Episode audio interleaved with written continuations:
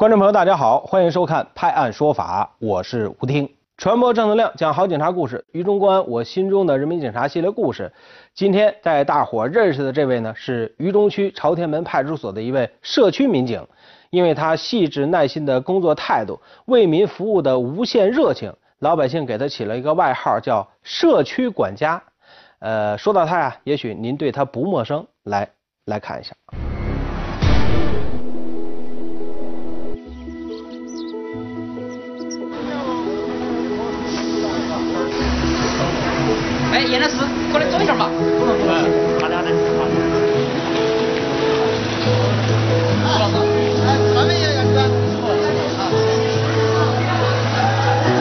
叫严忠亮，是朝天门派出所的社区民警。来陕西路的这五年里，大大小小的事儿我都参与过处理，时间长了，大家也跟我熟悉了。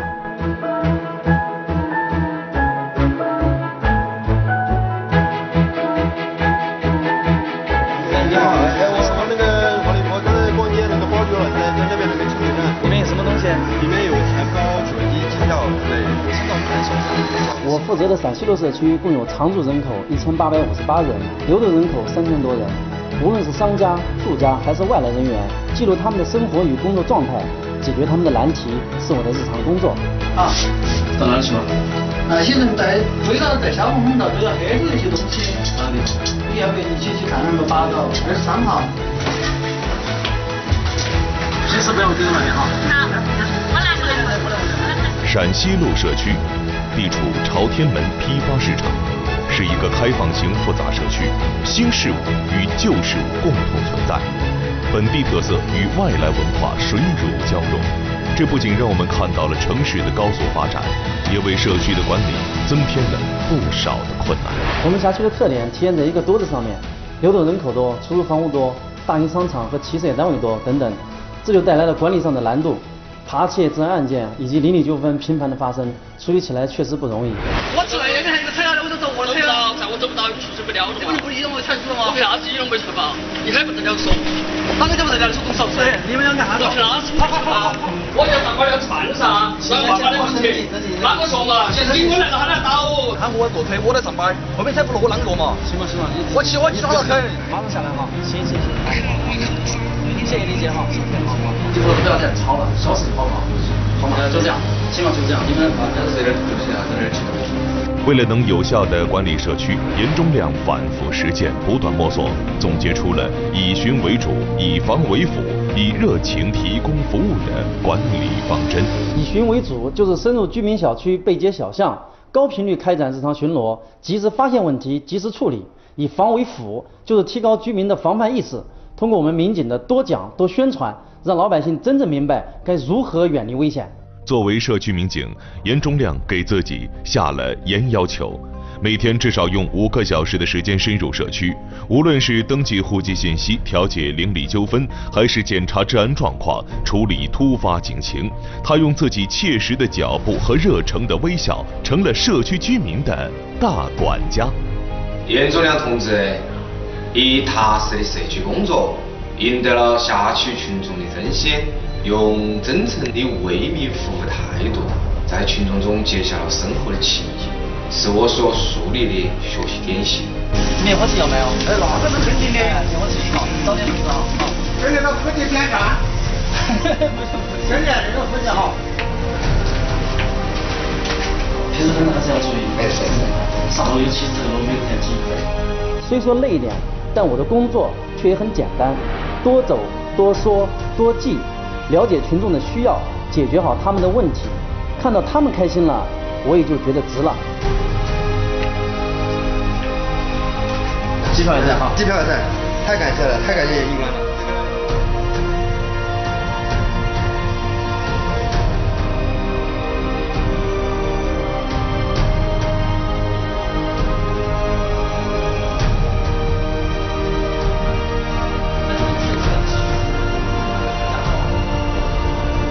虽然严忠亮只是一名普通的社区民警，但在这份平凡中，他却用无限的热情燃烧自己，默默地奉献着。让我们能透过他的每一滴晶莹的汗水，看到他那颗为民服务的心永远赤诚。据我们了解，仅仅过去一年，严警官就调解了两百多起矛盾纠纷，进行了消防安全检查三百余次，入户走访、登记核实了辖区里一千多户住户。说起来啊，虽然也就几句话，可背后却是严警官一步一个脚印走出来的啊！这位大管家还真是了不起。好了，请您明天继续关注《渝中分局我心中的人民警察》系列故事。这次评选期待您的关注和参与。骑机动车呀，不管是摩托车也好，还是电瓶车也好，都要把什么带上呢？头盔是吧？这是交通法规明文要求的，千万不要嫌麻烦，因为这个头盔关键时刻能保命啊！下面咱们来看一起和头盔密切相关的交通事故案例。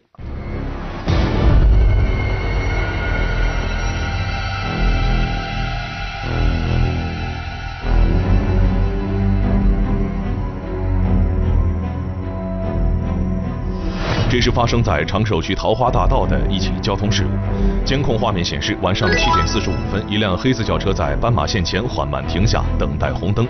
就在这时，身后突然冲出一辆摩托车，速度非常快。他看见黑色轿车停下，于是想从右侧钻过去，谁知和车辆尾部擦挂了一下，摩托车顿时失控，又和右侧快速直行的一辆大货车来了个猛烈撞击，接着又反弹在了黑色轿车尾部上。驾驶员当场被撞懵，半天都爬不起来。当时那个摩托车的速度可能有点快，并且的话那个碰撞是非常猛烈的。但是的话，值得肯定的是，那个摩托车驾驶员他戴了头盔，正因为他戴了头盔的话，起到一个非常好的一个缓冲作用，保护了他自己的那个脑脑壳。所以说的话，他那个实在看就是呃受的是一个轻伤、轻微伤，哎，没受到致致命伤。据摩托车驾驶员介绍，他当时速度确实有些快，加之是晚上光线不太好，看到前方黑色轿车停了下来，他于是做出了违规变道的举动，结果导致头部重重的撞在了货车身上。所幸的是，他当时戴了头盔，捡回了一条命。尤其是那个摩托车那个驾驶员的话，头盔一定要戴好，呃，同时要严格遵守那个呃交通安全法律法规的其他那个相关规定，让我们大家共同营造一个那个和谐安全的那个出行环境。接下来，咱们来看一起交通肇事逃逸案。的哥仗义救助受害人，民警八天神速破案。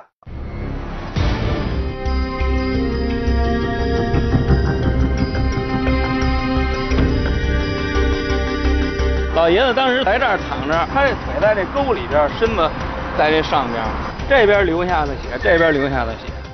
二零一七年八月二十号清晨五点半。冯先生突然接到了一位素不相识的逼哥的电话，称自己的父亲出事了。刚到现场时，冯先生看见自己父亲倒在一片血泊中。时隔半个多月过去，记者在路边仍然还能看见血迹。十多天了，你看现在这点一直都没消。他这腿在这沟里边，身子在这上边，头也流血了，腿也断了。三五分钟吧，那个九九九过来的，完了就把老爷子就给弄车上去了。现场只有一辆被碾压变形的三轮车和一辆出租汽车。逼哥告诉冯先生，他发现老爷子的时候，肇事车辆就已经逃逸了。现场比较惨烈，我就是拨打了幺二零跟九九九。逼哥杨师傅应该是事故现场的第一发现人，看到老爷子倒在血泊里，他想都没想，立刻停车报警叫救护车。随后，交通支队的民警赶到了现场。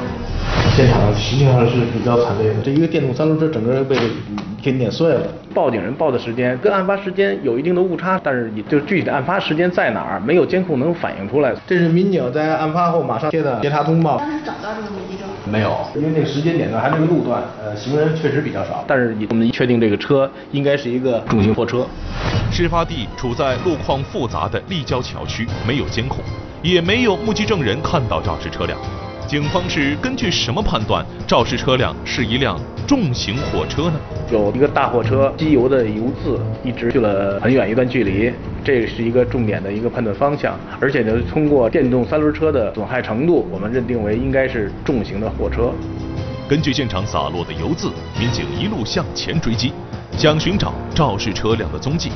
追着追着，油渍消失了。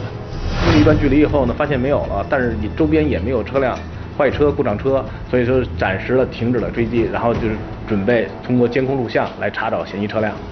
就在民警追踪肇事车辆时，冯老爷子正在重症病房抢救治疗，可由于双侧肋骨骨折、脑挫裂伤等十多处伤情，今年七十九岁的老爷子没能挺过来。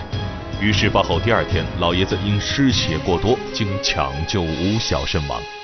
而当时在现场匆匆忙忙的几句话，竟然成了父子间最后的对话。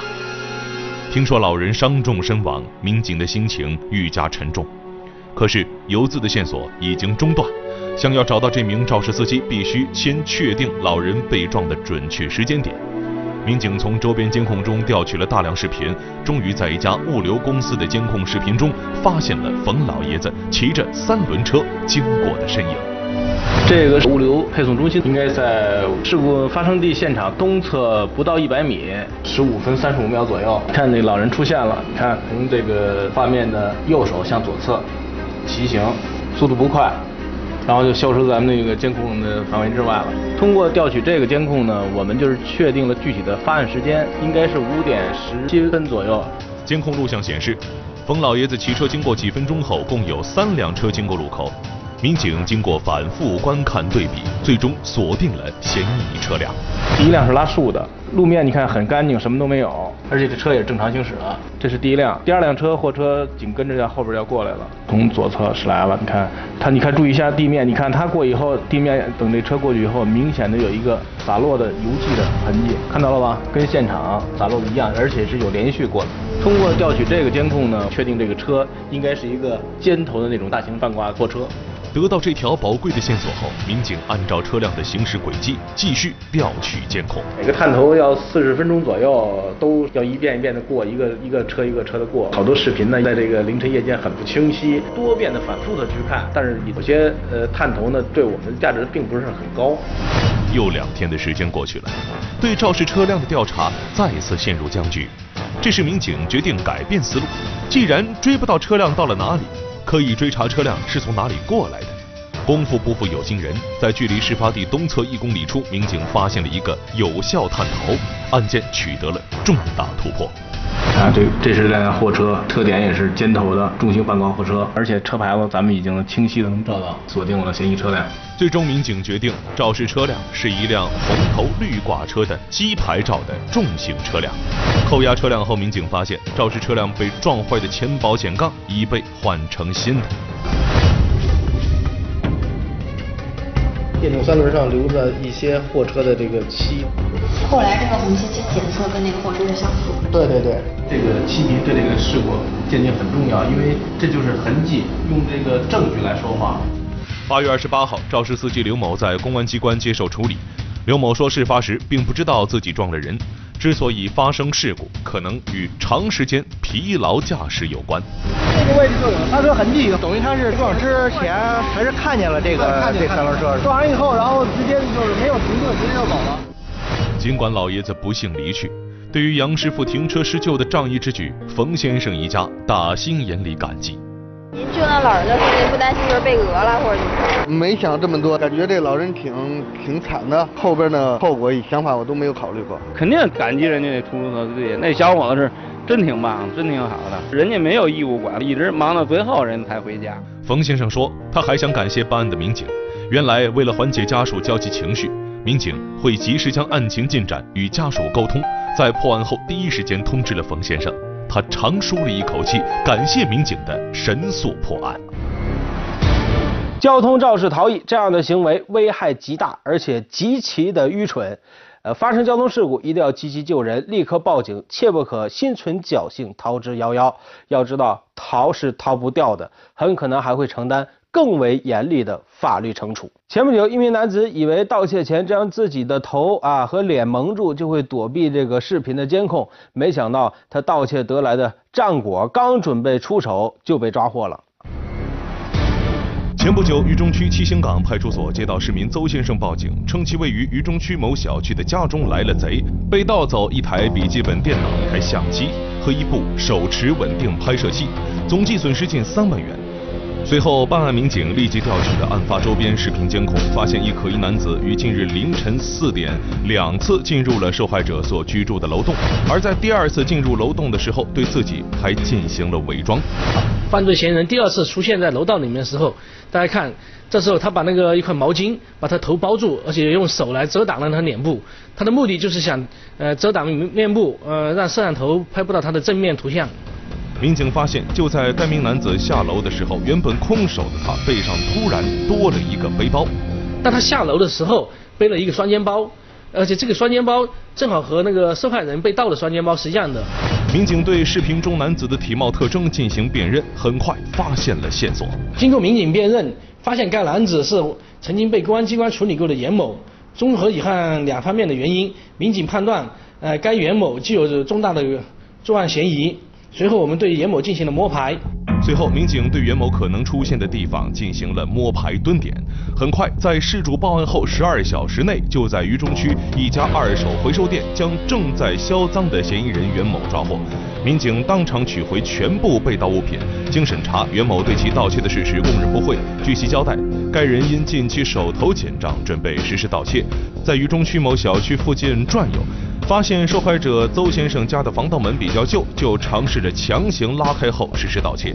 目前，该人已因涉嫌盗窃罪被公安机关刑事拘留。这个小偷以为遮住脸，警方就找不到他，谁知道还没来得及销赃，就被警方给抓了啊！奉劝这些不走正道的人，不要心存侥幸，只要做了违法犯罪的事儿，一定逃不掉。前几天，市民刘先生报警，自己被骗了啊，骗了三千元。说到被骗的过程，刘先生直呼这骗子的套路太深了。呃，他是个很谨慎的人，没想到还是被骗了。话说这骗子到底用了什么骗术呢？近日，刘先生突然收到妹夫小汪的微信，让他先转个三百块钱救急。因为钱不多，刘先生没多想，就直接转了过去。当时是转账的，所以他又给我退回来。刘先生正在疑惑时，小王发来一张二维码，称要扫码付款，而且刚才的数额弄错了，是三千元。一向谨慎的刘先生怀疑是遇到了骗子，就让对方先发个语音过来。是我是我是我本人，后面说一个三秒，一个两秒，就是两秒分钟，是我本人。听到小汪的语音，刘先生顿时放下心，立刻给对方转了三千块。转完钱后，刘先生正要和小汪聊聊家常，对方却不再理他了。刘先生越想越觉得不对劲，赶紧给在深圳的小汪打电话求证，果然碰上了骗子。账号是被别人盗用的，然后别人在用我微信账号我的微信朋友当时借钱。啊，你除了这个他之外，还有没有其他的那个啦？还有还有很多人。刘先生的妹夫，他当时呢是通过这个呃在网上呃想去购买游戏账号，那么遇到了所谓的客服联系他说，呃购买这个账号呢需要进行语音的验证，其中就包含了这个一句话，就是说是我是我本人。结果就在这次网上购买游戏账号时，小王发送完语音验证，电脑就被植入了木马病毒，而且微信账号也被盗了。过了几天，他的三位亲戚朋友都被骗了。目前警方已经立案侦查，民警也再次提醒大家，转账前务必确认收款方的真实身份，最好通过电话等联系方式确认，防止出现财产损失。确实，现在这个骗子的这个手段是层出不穷，连语音也可以盗取了。所以，面对这些骗术，咱们真的要提高警惕。遇到财务方面的往来，一定要确认再确认，谨防掉入陷阱。好，这里是判案说法，接下来咱们来看下一个案例。九月初的一天的凌晨，合川钓鱼城派出所辖区内某茶楼遭遇了盗窃了，营业台抽屉里的四千多块钱和一些香烟被盗。但是和以往案例中，呃，一些失窃的店主不太一样的是，这店的老板呢，似乎并不是太着急，因为他手里掌握着犯罪嫌疑人的一举一动。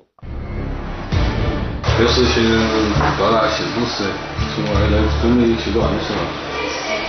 从监控中可以看到，一名男子在到达作案茶楼的时候，并没有急于下手，而是躲在了一个角落里观察着四周的情况。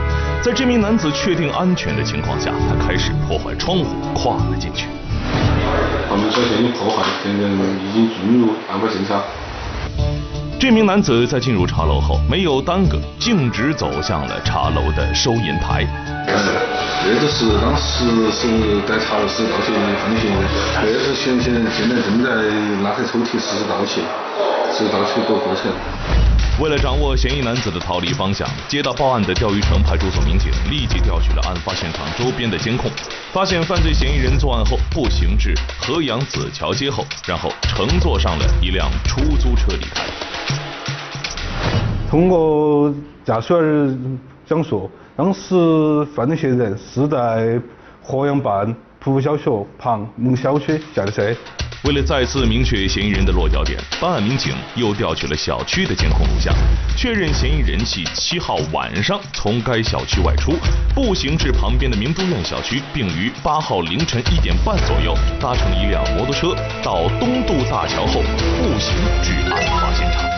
通过多日的工作过后，然后明确当时那名男子居住的某一层楼某一单元内，最终明确了嫌疑人身份。经调查，嫌疑人刘某河川本地人，有多次盗窃前科。通过民警几天来的蹲守，发现刘某已经返回了小区租赁屋。看准时机，派出所民警带上警械，直接到达刘某家中实施了抓捕。当民警破门进入房间后，却发现了与刘某合租的两名室友，嫌疑人刘某却不知去向。就在抓捕民警在床下、柜子满屋寻找时，楼下负责外围蹲守的民警却发现了目标。什么！警察不喊上来噻！上啊！上来嘛！好大回事嘛！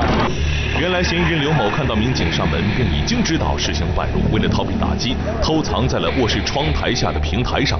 刘某蹲在四楼的平台上倒是悠闲，不时打打电话、抽抽烟。但他不知道，他这一危险的行为，民警都为他捏了一把汗。我跟你说。你这就有啥子问题那头？我们只能找点核实一下，也并不是重绝，又不是重大的那个。你在那个四楼高的那头，你一旦踩滑的话，跳下来那头是黑点儿，不是都形成重伤，就没必要。不但对你不负责任，对你父母也不负责任。在公安机关找的那头，我们也实施，这我们是核对，跟我们说的，说的。